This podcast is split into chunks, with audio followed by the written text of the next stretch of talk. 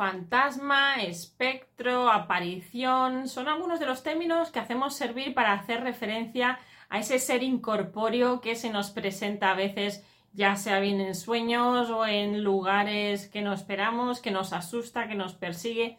Esta es una de las concepciones del fantasma, una de las ideas del fantasma, pero el fantasma es mucho más que eso. El fantasma nos informa, nos da mensajes. Nos hablan de nuestra cultura y de otras civilizaciones. También dan voz a los oprimidos y exponen injusticias porque al fin y al cabo lo que el fantasma hace entre todas estas cosas que, de las que hemos estado hablando en los episodios anteriores es que es una figura social y como tal la tenemos también que tratar y tenemos que analizarla desde sus diferentes ángulos. Así que esto es precisamente de lo que te voy a hablar hoy en nuestra sección de Alice in Gothic Land, eres gótico pero no lo sabes el fantasma como metáfora que da forma a tu identidad y vamos a estar hablando del aspecto sociológico, el papel sociológico que tiene el fantasma. Así que amigos, empezamos esta aventura de hoy. No te lo pierdas, coge lápiz y papel porque va a estar lleno lleno de contenido. Así que no te lo pierdas.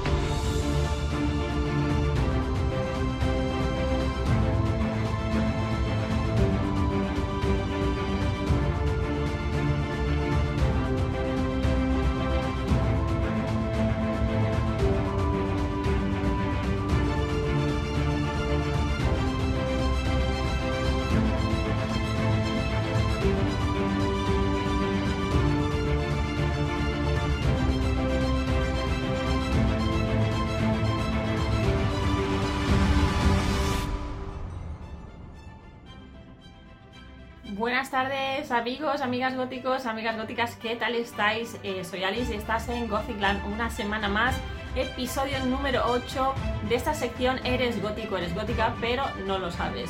Y seguimos hablando de fantasmas, hemos estado hablando en las últimas tres sesiones del papel que tiene el fantasma, de, su etimología, eh, por qué tenemos este interés por conocer más, si creemos, si no creemos. Y hoy vamos a seguir trabajando desde un punto de vista mucho más sociológico el papel que tiene el fantasma para así empezar a analizar textos eh, literarios y el papel que, bueno, la funcionalidad de este fantasma y cómo esto nos ayuda a definir nuestra propia identidad. Pero antes de entrar en materia, me gustaría comentarte que si estás creando un proyecto, que si necesitas eh, comentar, hablar con alguien porque tienes que hacer una presentación, necesitas montar, estás con un proyecto de empresa, tienes que comunicarte de manera por los medios sociales, redes sociales, y estás hecho, estás hecha un lío, tengo un producto que te va a encantar. Solamente tienes que ir a gothicalis.com. Allí tengo un descargable que te va a encantar para empezar a crear conciencia de todo lo que está, lo que llevas en tu vida y de cómo tienes que ir manejando todos los diferentes apartados o sugerencias de lo que a lo mejor te estás perdiendo. Es un descargable en el que trabajamos el pensamiento crítico y el análisis de tus expectativas. Lo que te animo con este PDF descargable es a que tomes las riendas de todas las áreas de tu vida mientras vas creando tu proyecto, porque no tan solo es el proyecto, sino que también son las demás áreas que influyen, la familia, los amigos, qué expectativas tenemos con todo. Tenemos que ser realistas y muchas veces se nos olvida de ir en las partes estas que más nos duelen, los puntos de dolor, analizarlos bien bien para poder seguir adelante. Y eso es lo, que te puede ayudar con ese descargable. Mucha gente todavía no sabe que se puede beneficiar de eso y se lo están perdiendo. Así que lo que te ayudo a hacer es romper tus bloqueos mentales desde hoy y así podrás comenzar a construir un futuro mucho más feliz en la que te irás enfrentando a tus temores del día a día. ¿Qué tiene que ver eso con lo que estamos hablando, con los fantasmas, con lo gótico? Muchísimo, porque en todos estos recorridos que tenemos en nuestra vida hay muchas partes oscuras a, las que no nos enfrentamos, tenemos temor y precisamente estas sesiones, estos vídeos que vamos haciendo del fantasma como punto, desde un punto de vista sociológico, el análisis de la literatura, todo esto nos ayuda también a reconocer o a, trabajar mejor nuestra identidad, saber quiénes somos en este mundo y poder llevar a cabo nuestros proyectos. Por supuesto, eh, hay muchas personas a las que ya estoy ayudando que son a lo mejor más del sector eh, gótico, de literatura gótico, eh, literatura gótica, perdón, que están haciendo sus estudios en el gótico, pero también tengo otros clientes, tengo otros amigos que están en otras áreas, eh, también dedicadas a, mm, pues esto, hay, tengo compañeros que están en funerarias, hay personas que les gusta también lo, lo sobrenatural. Entonces hay muchos, muchos aspectos en, en vuestra vida que nos gustaría incluir ciertos elementos o que necesitamos incluirlos y no sabemos cómo hacer todo esto. Así que para eso estoy yo aquí, para poder ayudarte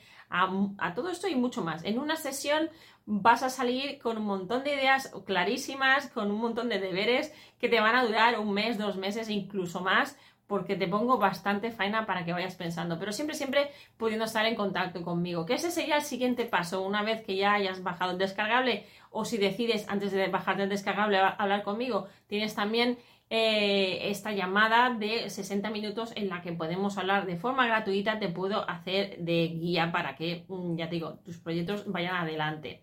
Bien, sin más extensiones de, elaboración de marketing, que si no me la hago yo no me la hace nadie, eh, vamos a entrar en el tema de hoy. El episodio 8 viene cargado de mucha información, es bastante intenso, hay bastantes eh, comentarios y referencias que quiero hacer, pero va a ser muy interesante, por eso te decía lo del lápiz y el papel. Quiero comenzar con un abstracto eh, sacado de un artículo mm, publicado en noviembre, el 12 de noviembre del 2014 y que se titula Una antropología social de fantasmas en el siglo XXI americano, en América. Eh, ya sé que solamente se refiere a América y que está, está creado en el 2014 y que han pasado unos años y las cosas han cambiado.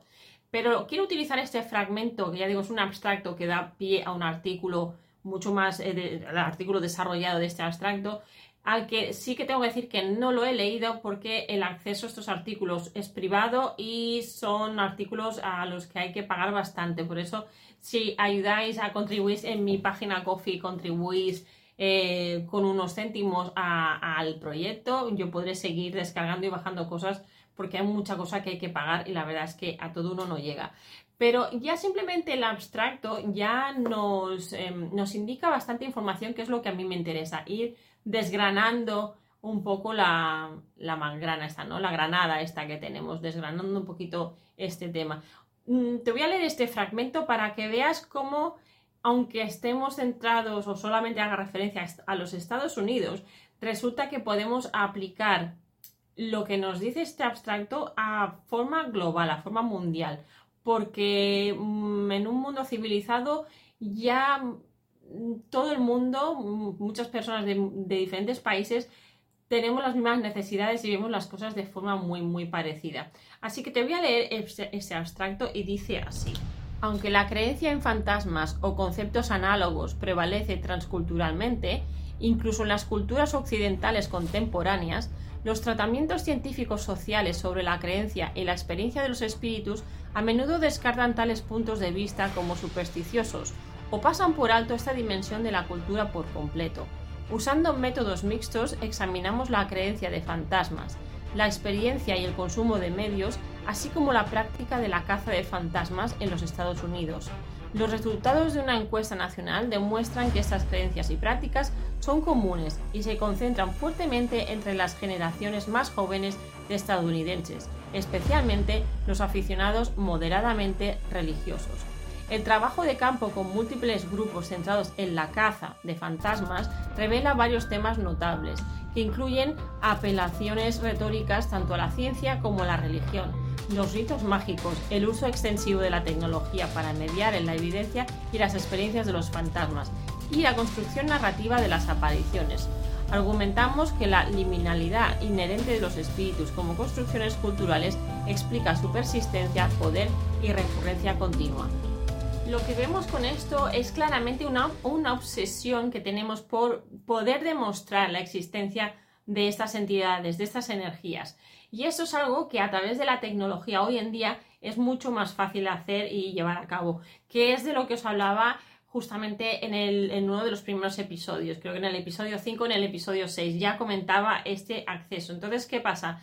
Que hay como esta necesidad de decir, bueno, como no sé bien bien si esto es cierto o no, eh, sé que tengo herramientas de alguna manera para validar, para justificar esta presencia y así que no se me juzgue, que no se me tome por loco. Es un poco, aquí ya tenemos el tema de identidad, quién soy yo como persona que percibe fantasmas o como persona que cree en fantasmas, aunque no los haya visto o percibido ningún, eh, ningún aviso, ni haya tenido ninguna experiencia con ellos, pero eh, como el fantasma, como hemos visto en, el episodio 7 vimos que ya es algo que viene innato, ya desde, eh, desde que el hombre es hombre, desde el principio de la humanidad, ya vemos, teníamos en estos, en, en la tablilla babilónica, ya teníamos aquí la presencia de una historia de fantasmas y cómo el fantasma convivía eh, con el día a día del ser vivo. No era algo que imaginábamos como quizás se hace un poco más o se ha ido haciendo en algunos años, porque esto va por, también por periodos, lleva por épocas, pero siempre hoy en día esto lo vemos como algo un poco marginal, como algo de lo que nos reímos, como algo que no entendemos y por lo tanto juzgamos de manera a, la ligera. Entonces, por un lado tenemos que queremos justificar esta presencia o estas experiencias los griegos, acordaros también que también los griegos os hablaban en su teatro, no tan solo en el teatro de, drama, sino en, la comedia, el fantasma aparecía, era parte del día a día. Eh, de alguna manera ahora volvemos también a, aquello, pero con la tecnología como que podemos justificar un poco esta presencia. ¿Esto qué nos hace ver? Esto nos hace ver a, nivel sociológico, nos está dando muchísima información sobre nosotros mismos y sobre el mundo en el que nos encontramos y en el mundo en el que vivimos. No podemos olvidar que el fantasma, al fin y, a, fin y al cabo, a fin de cuentas, es ese otro en el que nos podemos convertir. Y esto nos da bastante miedo, porque por un lado tenemos miedo al fantasma en sí, porque es algo que desconozco, que me amenaza, que me puede atacar, que me puede perseguir, que me puede poseer, que me quiere hacer daño, pero a la vez me está recordando de mi propia mortalidad, me está recordando que quizás yo, si muero de forma trágica, quizás también me pueda convertir en eso el día de mañana y esté en este, en este bucle en el que no puedo salir y eh, en el que me convertiré en aquello que ahora mismo estoy temiendo. Esta información es muy importante con lo que viene ahora, porque no vamos a dejar de estar entrando en terrenos góticos, porque todo aquello que es otredad, todo aquello que es lo extraño, la extrañeza, lo que en inglés llamaríamos de un cani, que es esta extrañeza, y lo que sea eh, exactamente lo uncanny es, es eh, todo aquello eh, de un hamliche, que sería todo lo que me causa esta extrañeza, lo que es, me es familiar que de golpe se me vuelve no familiar, lo que extraño. Estamos aquí en terrenos muy, muy góticos, por eso os decía eh, en los episodios anteriores que el, el fantasma perdón, es de todos los monstruos eh, o personajes, es el que más gótico me parece por todas las características de estar entre dos grises, de estar aquí, de estar allí, eh, de poder de poder estar en los dos mundos de forma, bueno, rompiendo portales y rompiendo un poco barreras, ¿no? Entonces es tan fronterizo que por eso me interesa tanto tratarlo. ¿Qué pasa? Que este abstracto que te acabo de leer del 2014 se, bueno, se difiere de, en, tiempo. Em, hay 14 años entre este abstracto y esta obra. Eh, si esta obra estuvo escrito en el 2001 y se volvió a imprimir en el 2006, vemos que mm, Andrew Jones ya en su Medieval Ghost Stories, en su eh, historia de fantasmas medievales, ya nos hacía referencia, nos introducía en la obra eh, desde un punto de vista sociológico, porque él abre el libro con una referencia a la escritora e investigadora Avery F. Gordon em, y de su obra Ghostly Matters, Haunting and the Sociological Imagination. Es una obra de Minneapolis, de University of Minnesota Press, en el 1997. Entonces, ¿qué es lo que vemos con la primera eh, cuota, la primera referencia, la eh, reseña, la primera referencia a la que nos hace eh, Andrew Joyce nada más abrir su libro? Esta es la frase que nos dice y con la que abre la, la obra. Nos dice, el fantasma no es simplemente una persona muerta o desaparecida, sino una figura social e investigarla nos puede llevar a ese lugar denso donde la historia y la subjetividad crean la vida social. Me parece maravillosa esta, esta referencia que encontramos nada más abrimos el libro. ¿Por qué? Porque a partir de esta referencia a mí me ha hecho pensar, bueno, ¿en qué contexto se trata este texto? ¿En qué contexto mm, cuál es el artículo, cuál es el libro, qué nos cuenta el libro además. Entonces es lo que he ido haciendo, he ido estirando del hilo, como decía nada más empezar, y aquí me he encontrado que esta, este fragmento forma parte de un artículo más extenso. Y al ir a buscar eh, el original, el libro original de Avery, Avery F. Gordon, em, que por cierto tampoco está traducido, me parece, también se llama Ghostly Matters, Haunting and the Sociological Imagination.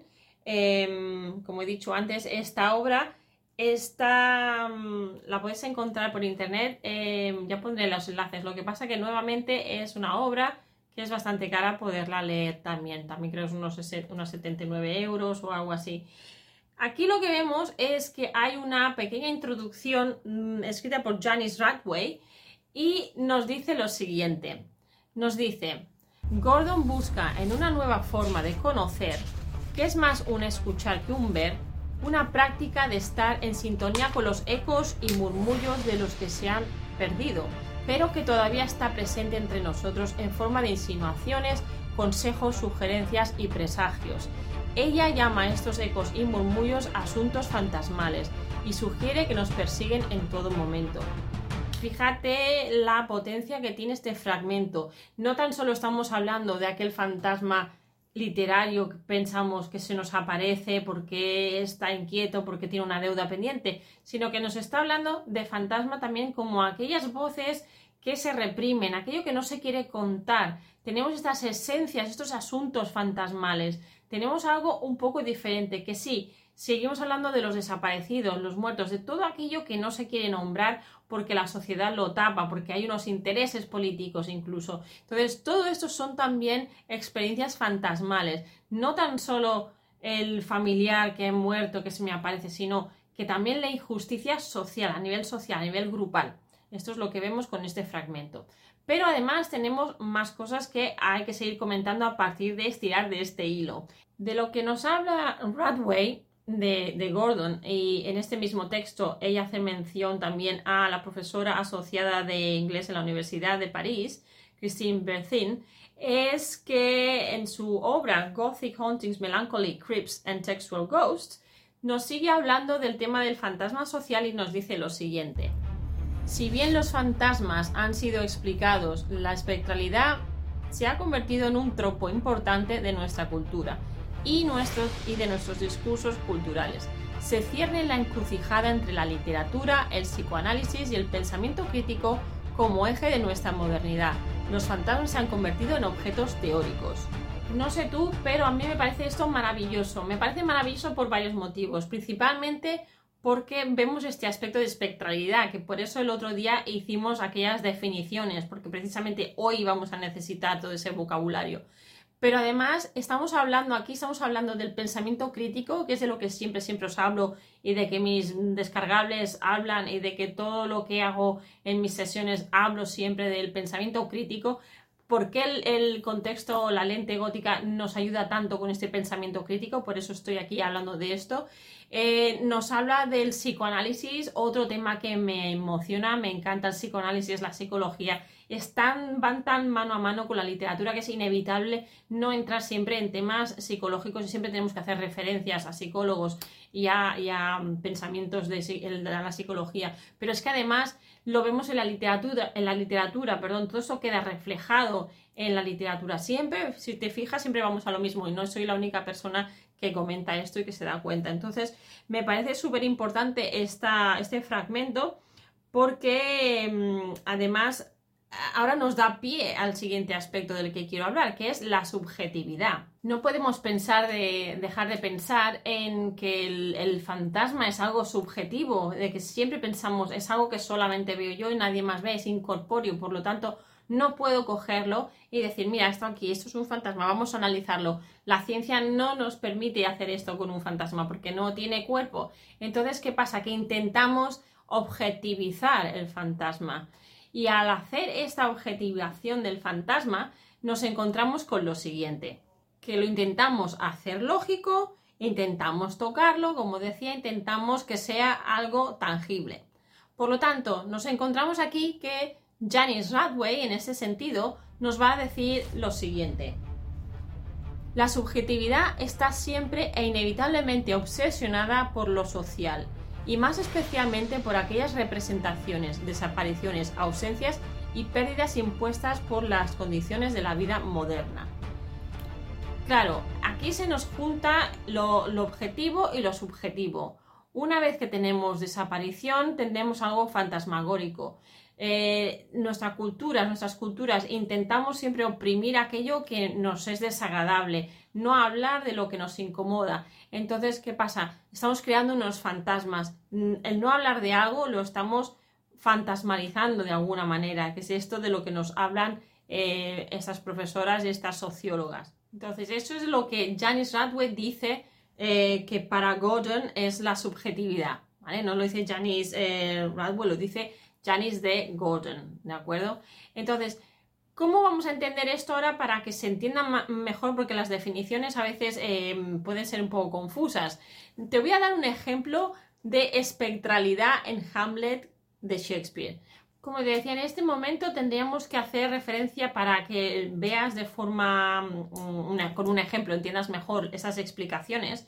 Lo que te voy a dar es un ejemplo práctico. Y para ello te voy a hablar de Hamlet de William Shakespeare, que para los que sois más jóvenes quizás nunca lo habéis oído, pero es bastante famoso. Entonces, eh, se han hecho películas, se han hecho versiones, varias obras de teatro, eh, adaptaciones varias. Entonces, resumiendo para refrescar un poco qué pasaba en Hamlet. En Hamlet lo que tenemos es tenemos el heredero de una corona en la cual su padre fallece, eh, su madre se casa con su cuñado, es decir, con el hermano del padre, y entre esas entremedias, eh, mientras ya ha accedido al trono y están con el tema de las herencias y todo, pues hay un proceso en el que el fantasma, se entiende que el fantasma está en este interpasa hasta que pasa al otro lado.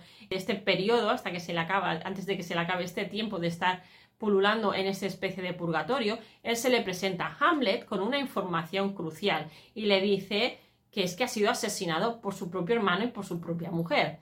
Entonces, eh, imagínate aquí, Hamlet sale bastante mm, sorprendido eh, y esto lo que empieza a causar es que él empieza a investigar de una forma que es bastante extraña, porque su comportamiento es extraño. Lo que está intentando hacer es cuestionar al padrastro, de su tío, a la madre, los pone en situaciones complicadas, aparece ciertamente bastante loco.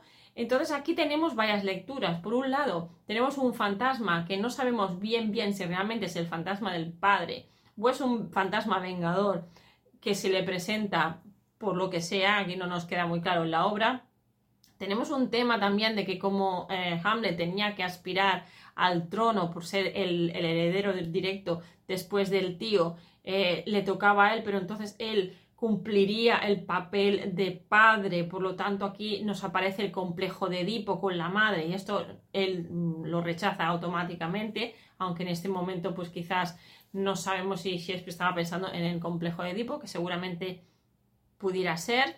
Eh, y por otro lado nos encontramos con toda la tacitura esta una locura temporal que, que, no sabemos realmente si se vuelve loco o se lo hace de Hamlet. Y tenemos aquí varios temas de identidad. Precisamente nos viene muy bien Hamlet por eso, con lo que estamos hablando hoy, porque tenemos este tema de identidad. Tenemos el tema de varios puntos de vista, tenemos el punto, eh, cómo reaccionan, cómo interactúan los personajes entre sí cuando él los confronta. Tenemos también un tema social, que es el que lo que ahora os voy a, te voy a ir comentando, un tema social en el que qué pasaba en ese momento. Hay que tener en cuenta qué pasaba en el siglo XVI, cómo se veía el ser humano en el siglo XVI. Y eso es lo, es lo que voy ahora.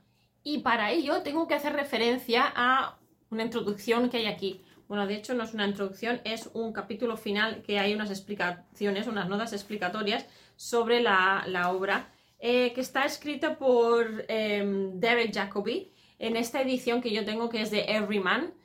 Por eso es, me parece muy importante, es muy viejo ¿eh? el libro, es bastante viejo este Hamlet porque lo tengo hace ya un montón de años, mira qué amarillas que están las páginas. Eh, es así de grande porque es una obra de teatro, en principio se leen rápido, pero está en inglés antiguo y tengo la traducción en este lado de aquí. bueno, traducción, unas pequeñas explicaciones porque ya no tan solo la lengua, que es Shakespeare, Shakespeare es, medieval, sino que tenemos aquí también conceptos, em, ideologías del momento, culturales que si no está uno en la época, no, está, no ha estudiado la época, pues te puedes perder. Entonces, ¿qué nos dice Derek Jacobi que tenemos que tener en cuenta al leer Hamlet? Él nos dice lo siguiente. Dice, el isabelino medio vivía en un mundo en el que el supuesto fundamental era el del orden jerárquico. Había una jerarquía cosmológica, una jerarquía política y social y una jerarquía psicológica, y cada una era un reflejo de las demás. ¿Qué es lo que vemos aquí que se nos desequilibra? Tenemos un Hamlet desequilibrado porque el fantasma nos desmonta todo lo que él consideraba estable. Esto es muy importante cuando estamos tratando de su identidad. ¿Quién es él como heredero? ¿Quién es él como futuro rey? ¿Qué es lo que le está diciendo este fantasma? Pero a más a más, Derek nos dice lo siguiente y que tenemos que tener en cuenta, que es que Copérnico había cuestionado el orden cosmológico, Maquiavelo había cuestionado el orden político y Montaigne había cuestionado el orden natural. ¿Y esto cuándo pasa?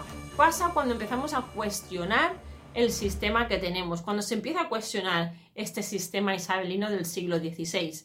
Entonces es súper importante cómo todos estos elementos forman nuestra identidad y cómo forman la identidad del personaje de Hamlet. ¿Por qué te cuento todo esto? Te cuento todo esto porque cuando trabajamos o analizamos una obra en su contexto histórico, tenemos que tener en cuenta y hacer uso de este pensamiento crítico para tener en cuenta todos los elementos que conforman al personaje o personajes y en este caso incluso el fantasma es un personaje y en este caso el fantasma es crucial porque nos está dando una información que nos está cambiando toda la obra y el comportamiento de los personajes y nos está eh, enseñando cómo se veía el fantasma, cómo es la figura social en, la época isabelina. Claro, cuando hay esta ruptura del orden es cuando se nos cuestionan cosas y es cuando salen pues varias eh, teorías y se empieza a pues eso a cuestionar lo que ya conocíamos y todo empieza a avanzar de otra manera bien ¿qué es lo que has aprendido hoy con todo esto? bueno con todo esto yo creo que hemos aprendido varias cosas y básicamente tres puntos de los que te voy a, vamos a refrescarlos un poco. Hemos conseguido crear esta conciencia que siempre me gusta crear en cada vídeo, en cada comentario, en cada mm, tertulia que tenemos. Eh, ¿Qué es lo que, lo que significa para nosotros en una sociedad? ¿Qué significa como personaje social el fantasma? Para poder entrar ya luego más de lleno en, en la obra de Andrew Jones. Que sí que iremos saltando también en el tiempo porque tendremos que volver atrás en algún momento y ver también cuándo aparecen los demás monstruos, pero eso será en otro episodio. por otra parte, hemos conocido, te he dado a conocer varias autoras, eh, profesoras y sociólogas que nos hablan del fantasma como elemento o entidad social. Y aquí teníamos a Christine Berthin, a F. Gordon y teníamos también a Janice, eh, Janice Radway. Eh, muy interesante, no es a, propósito que sean tres mujeres, esto ha sido pura coincidencia. Y por otro lado y por último, em, que todas aquellas definiciones que os di la semana pasada en el episodio 7 sobre los fantasmas ha sido necesaria para poder hablar de todo lo que hemos hablado hoy, porque ha salido eh, vocabulario de la subjetividad, ha salido el espectro, ha salido em, el bueno, objetivizar no lo analizamos el otro día, pero todo nos ha venido muy bien para poder elaborar el mensaje que os quería comentar hoy. Y básicamente que el fantasma pues nos sigue mandando mensajes hoy en día que se sigue obsesionando o seguimos preocupados o curiosos, tenemos esta curiosidad por el fantasma porque no tan solo eh, nos comenta, pues, eh, como en el caso de Hamlet, ¿no? En el caso de Hamlet tenemos que por un lado el fantasma eh, tiene esta función de criticar, de aportar luz a una injusticia social, sino que también nos encontramos que en el segundo aspecto, en esta segunda parte, que es que tenemos que tener en cuenta el momento histórico en el que este fantasma aparece. Digo momento histórico, pero también nos estaríamos refiriendo eh, cuando analicemos en algún momento otros países, el fantasma japonés, por ejemplo, no estoy muy muy familiarizada, pero para tener unas nociones sí, cómo ya funciona de otra manera. Aquí tendríais que ya ir con un especialista de mm, conozca pues los fantasmas japoneses, que son también muy interesantes, por cierto. Y de los cuales tenemos ahora bastante influencia en lo que vemos en el cine, lo que vemos en la animación y esto ya sería un tema para otro día.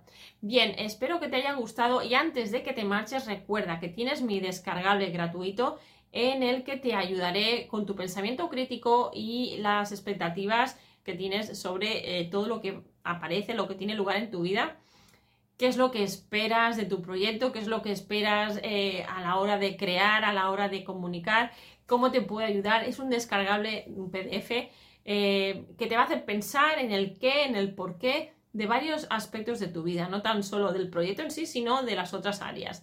Eh, esto está en gozicalis.com y es, ya te digo, un descargable gratuito, que además si quieres hablar conmigo, pues puedes hacer una reserva y hablamos una hora gratuita hablando conmigo en la que te ayudaré a aclarar muchos puntos y aspectos de cualquier que sea tu proyecto que tengas ahora entre manos.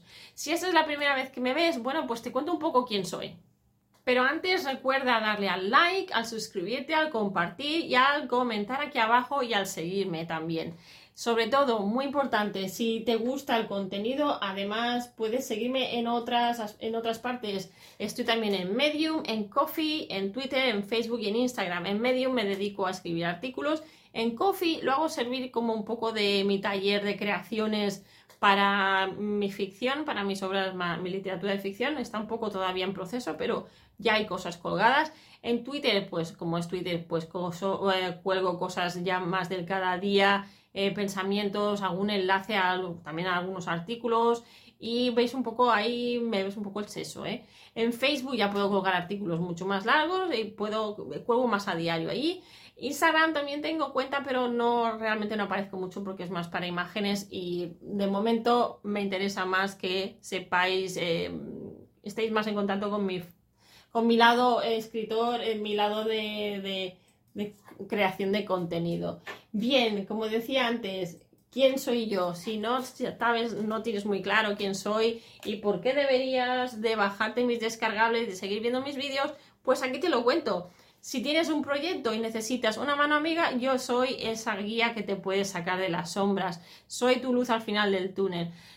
Soy escritora, como te comentaba antes, creo confianza, editora de proyectos, te puedo ayudar a vender productos, tus servicios, a preparar presentaciones laborales o académicas, pero siempre, siempre lo haremos todo desde el pensamiento crítico.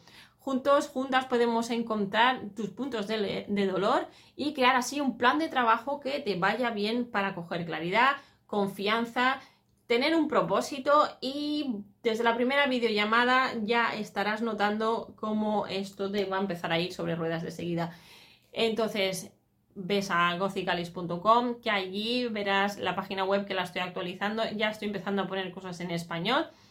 Eh, si hay algo que quieres que no, no, está ahí, también me puedes escribir.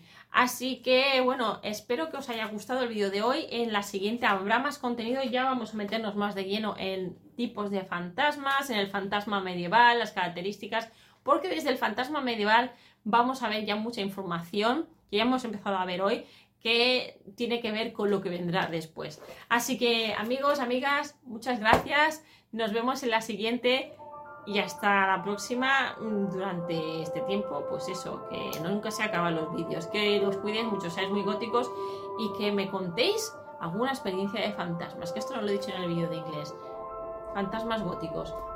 Hasta pronto amigos, nos vemos.